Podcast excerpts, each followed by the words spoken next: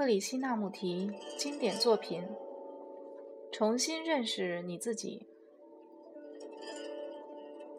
第十章，懂得爱。如果有了爱与美，不论你做什么都是对的，都会带来秩序与和谐。只要你知道如何去爱，一切问题都将迎刃而解。你就能随心所欲而不逾矩了。一心追求安全而稳固的人际关系，必然会引发哀伤和恐惧。愈追求安全感，愈会招致不安全的感觉。有没有任何人际关系使你感到安全过？我们大家都渴望爱与被爱的保障。但如果我们一心只想追求自己的安全感和自己特定的途径，那算是爱吗？我们不被人所爱，只因为我们不知道如何去爱。爱是什么？这个字眼早已被世人所败坏了，所以我一直不怎么爱用它。每个人都在谈论爱，每一份杂志。报纸以及传教士都不停地谈着爱。我爱我的国家，我爱我的君主，我爱这些书，我爱那座山，我爱那种快感，我爱我的妻子，我爱上帝。爱是否只是一种概念？如果是的话，你当然可以培养它，滋养它。珍惜它，玩弄它，随心所欲地扭曲它。你说你爱上帝，那究竟是什么意思？你不过是爱那个你自己的意象所投射出的影像罢了。你按照心目中神圣崇高的模样，为自己披上了可敬的外衣，而形成了那个印象。所谓我爱上帝，根本毫无意义。你在崇拜上帝时，不过是在崇拜自己而已，这绝不是真正的爱。我们不知道如何处理人间的爱，于是我们躲到抽象的理念世界中。也许，爱真的是人间苦难和困境的最终解答。那么，我们要如何才能找出爱的真谛？只下定义就算了吗？宗教给他一种定义，社会又有自己的定义，各种偏差和曲解比比皆是。难道崇拜某人，与某人同床共枕，交换感受，作伴解愁，就是所谓的爱了吗？这种极其狭隘、纯属个人取向以及完全诉诸感觉的爱，已经成为社会上公认的模式。于是，宗教挺身而出，宣称爱是超越这一切的。他们在人间的爱情中看到的只是快感、竞争、嫉妒、占有，总想控制和干预对方的思想。了解了这种错综复杂的现象以后，他们声称必定还有一种神圣、美好而又纯洁无染的爱存在。不论在世上哪一个角落。所谓的圣人都会告诉你，注视女人是件非常不好的事。他们会说，如果你让自己沉溺于性爱中，你就不可能接近上帝。于是，他们不顾自己的逐渐逐渐枯竭，而将性爱推向一旁。禁欲好比闭上自己的双眼，割去自己的舌头，因为他们等于否定了大地之美。他们让自己的心与意处在饥饿状况，他们是脱了水的人类，他们摒弃了美，因为美与女人是分不开的。爱有没有神圣与世俗之分，或人性与人神性之分，还是根本只有爱而已？爱是否只能献给一个人，而无法普施众人？如果我说我爱你，是否表示我不能爱其他人？爱是纯纯属个人的，还是与个人无关的？道德的，还是不道德的？家庭的或非家庭的？如果你博爱所有人类，你还能爱上某个单独的个体吗？爱是不是感性的？爱是不是一种情绪？爱是不是快感及欲望？上述种种问题。不正显示我们对于爱的认识时常限于应该或不应该的观念，并且受制于我们的文化所发展出来的模式吗？如果要深入什么是爱这个问题，我们应该先去除几个世纪以来加注其上的粉饰，抛开一切理想或使它该如何及不该如何这类观念，常把事情划分为该与不该。实在是最为自欺欺人的生活态度了。那么，我该如何才能发现我们称之为爱的火焰呢？我是指它本身的含义，而不是它的表达方式。首先，我会拒绝教会、社会、父母、朋友、任何人或任本任何书本给我的答案。我要自己去发掘它的真相。人类最大的难题就是我们早已具有千百种不同的定义。我自己也因为目前的性格偏好而陷于某种模式。因此，要想了解它，我是不是应该先把自己从性格及偏见中解脱出来？我既然已经发觉自己也在迷恋、迷惘、分裂中，仍然受欲望的操纵，我就应该对自己说。先清除你自己的迷惑，然后你也许能从什么不是爱之中看出它是什么来。政府说为了爱国，所以你要杀敌人，那是爱吗？宗教则说为了爱上帝，所以你要禁欲，那是爱吗？爱是种欲望吗？别否认，对我们大多数人而言。它确实是交杂着快感和欲望的，那种快感是由感官、性需求及性满足而滋生的。我并不反对性爱，我只是想正视它的内涵。性交能使你在高潮的那一刻完全忘却自我，可是不久你又落回到原来的混乱中，所以你才会渴望不断重复那种没有忧虑、没有问题。没有自我的境界。你说你爱你的妻子，那份爱其实包含了性的快感，以及有人为你烧饭、带小孩的快感。你依赖他，他献给你他的身体、情绪和鼓励之类的安全感及幸福感。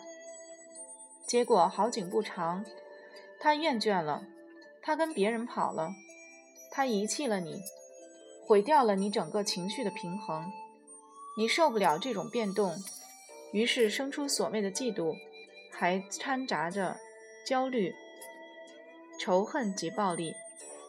由此可见，你的爱不过是只要你属于我，我就爱你；不然我就恨你。我能靠你来满足我的性欲或其他需求，我就爱你。一旦你不能满足我的需求，我就不喜欢你了。由此可见，你们之间有一种对立性。只要你感到自己和他是两个对立的生命，爱就消失了。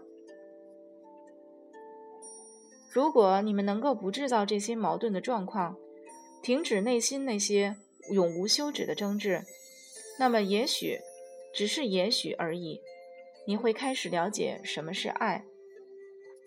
到那时。他和你才能拥有完全的自由，但如果你想依赖他带给你任何快乐，你就成了他的奴隶。因此，一个人如果能真正的爱，必然享有自由。他不是从对方那里掠夺而来的，而是自然由内心升起的。这种隶属他人。心理上依赖他人滋养的状态，时常会带来焦虑、恐惧、嫉妒和罪恶感。只要有恐惧，就不可能有爱。被忧伤折磨的心，永远无法体会爱。多愁善感和爱本身没有任何关系。同样的，爱和快感、欲望也扯不上边。爱不是思想的产物，因为思想是属于过去的，它根本不可能滋生出爱来。爱是不受束缚的，也不可能陷入嫉妒之中，因为嫉妒属于过去，而爱却永远属于活生生的现在。它绝不是我要去爱，或我已经爱过了。如果你了解爱，你就不会再追随任何人。爱不是臣服。当你爱的时候，根本没有可敬或不可敬的分别。你知不知道爱一个人究竟是什么意思？你能了解这种没有仇恨、没有嫉妒、没有愤怒、不干涉对方的思想和行为？既不谴责也不比较的境界吗？如果你以全心全意、全身以及整个生命去爱一个人，你会有比较吗？当你已经为爱而彻底舍弃自己时，就不再有比较的对象了。爱是否包含了义务和责任？它需要使用这些字眼吗？如果你因为责任而去做一件事，那还有爱吗？责任之下绝没有爱。人类所陷入的责任结构，其实已经毁了自己。如果你因为责任的缘故不得不做某件事，你就无法爱你所做的事了。爱所到之处，既无责任，也无义务可言。不幸的是，大部分的父母都认为他们对自己的孩子有责任。于是，他们就告诉孩子什么该做，什么不该做，应该变成什么样的人，不该变成什么样的人等。父母总喜总希望自己的孩子将来在社会上能有安稳的职位，因此，他们所谓的责任，只不过是要传给孩子上一代所崇拜的地位和面子罢了。人一旦追逐地位和面子，就破坏了自然的平衡和秩序。父母所关切的，往往是如何造就另一个地地道道的凡夫俗子。表面上看来，他们是在帮着孩子适应社会，其实是在助长世上的冲突、暴力及战争。你能称之为爱和关怀吗？真正的关怀，就好比关心一棵植物那样，为它浇水。认清它的需要，给它肥沃的土壤，温柔亲切地照料它。可是，如果你只培养你的孩子适应社会，你就是在训练他们如何斗争，那么他们就会被社会宰割。如果你真的爱你的孩子，怎么还会鼓励他们加入这场人间的苦战？如果你失去所爱的人，你会流泪不已。然而，你的泪水到底是为自己，还是为那逝去的人而流？你究竟是为了自己，还是为别人而哭？你曾经为别人哭过吗？你曾经为那捐躯战场的儿子哭过吗？如果你哭过，那些眼泪是出于自怜，还是为了亡者？如果你是为了自己而伤心，那么眼泪就是白流了，因为你只不过是自怜罢了。但是如果你落泪，是因为你丧失疼爱了半辈子的人，那也不是真的疼爱。假设你的兄弟过世，你很容易为自己落泪，因为他已经离你而去。你落泪显然是因为内心有很深的感触。但不是因为骂过他而感伤，其实是因为自怜而感伤。这种自怜的心态会使你变成铁石心肠，你会封闭自己，逐渐变得麻木而愚昧。如果你是为了自己而哭，这能算是爱吗？你哭是因为你落单了，你感到孤单无助，你对自己的处境满腹牢骚。总之是那个你在哭泣。如果你真能看透这些事的内情，就像你摸一棵树、一根柱子或握一只手那么直接，你就不难看出悲伤是自创的，是念头引发了时间感而造成的。三年前。我弟弟还健在，转眼他就故去了，因为我变得更孤单、更伤心，再也没有人能给我慰藉或陪伴我。每念及此，难免热泪盈眶。只要仔细观察，不难看出内心的起伏过程。如果能一眼就看清它的来龙去脉，而不是一点一点地分析出来。你会在刹那间识破那个虚伪的小家伙，我，我的这个本质及结构，我的眼泪，我的家庭，我的信仰，我的宗教，一切丑恶均藏在内心深处。如果你打从心底看透它，而不是用脑子去分析，你就获得了终止哀伤的秘诀了。悲伤与爱是不可能共存的，但是有的宗教却把痛苦理想化，甚至将它供在十字架上朝拜。这暗示着，除非你通过那扇特殊的门，否则你是永远脱离不了痛苦的。这完全显示了宗教组织化的弊端。因此，在你问爱是什么的时候，你也许会害怕看到真正的答案。因为它可能意味着一种彻底的巨变，它可能会毁坏了你的家庭。你也许会发现你根本不爱自己的妻子、丈夫或孩子。你真的爱他们吗？你可能会决定毁掉辛苦筑起的家园，从此再也不去教堂或寺庙了。如果你仍然想追问真相，你就会认清恐惧不是爱。依赖不是爱，嫉妒不是爱，占有控制不是爱，责任义务不是爱，自叹自怜不是爱，不被人爱的痛苦不是爱，爱不是恨的另一个面，正如谦卑不是虚荣的反面一样。如果你能毫不强制的，就像雨水洗去绿叶上的积尘一般，除尽那些假象。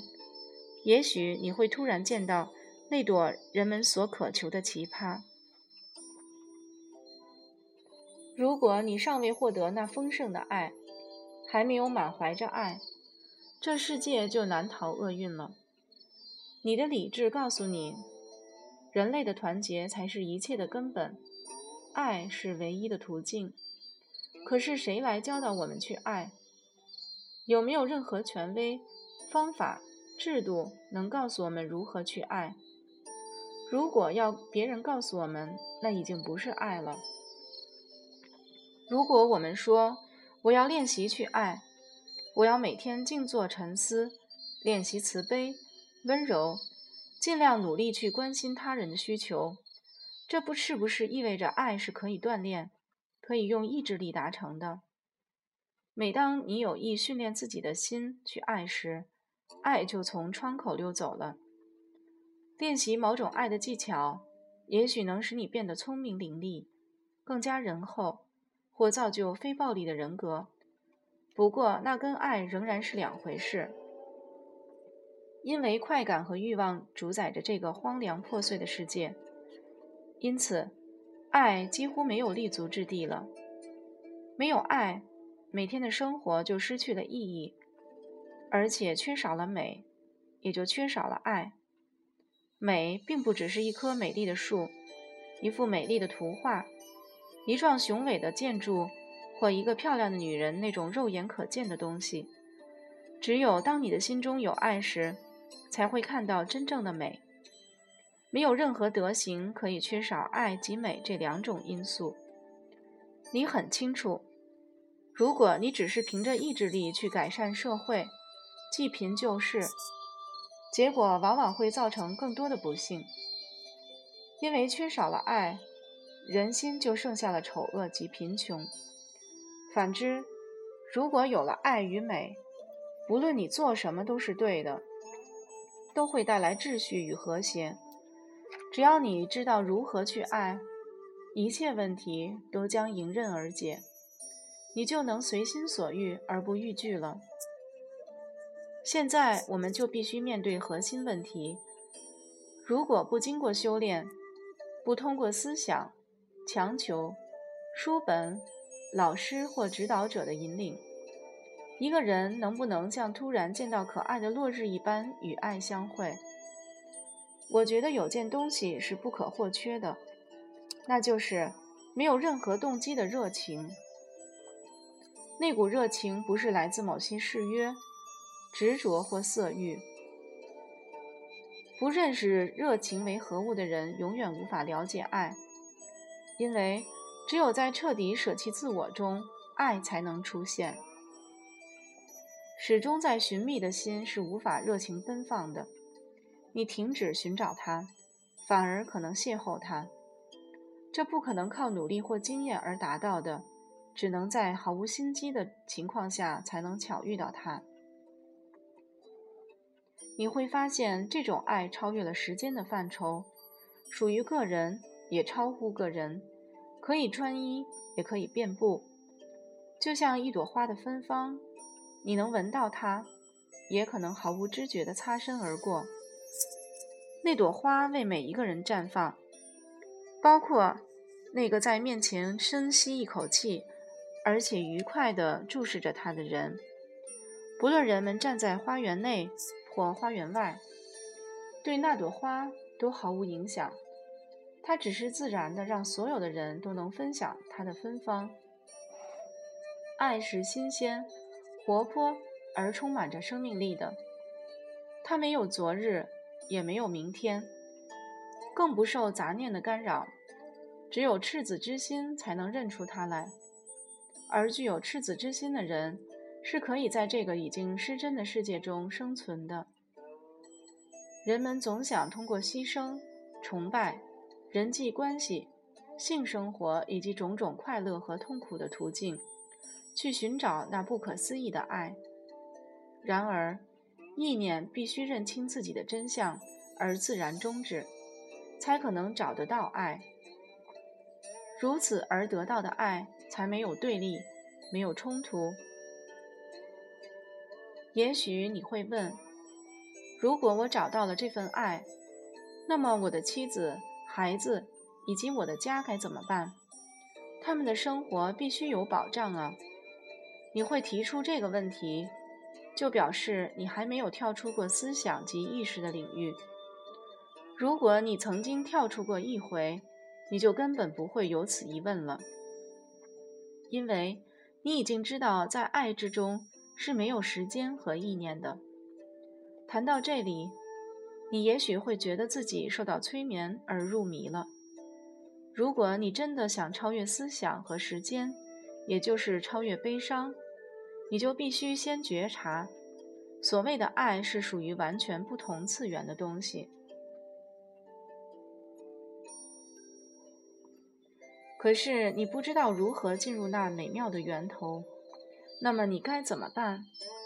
如果你不知道该做该做什么，你就什么也不做，不是吗？就是这样，什么都不做，然后你的心就完全寂静了。你知道是什么意思吗？这表示你已经不再寻找，不再渴望，不再追求了。中心点一消失，爱就出现了。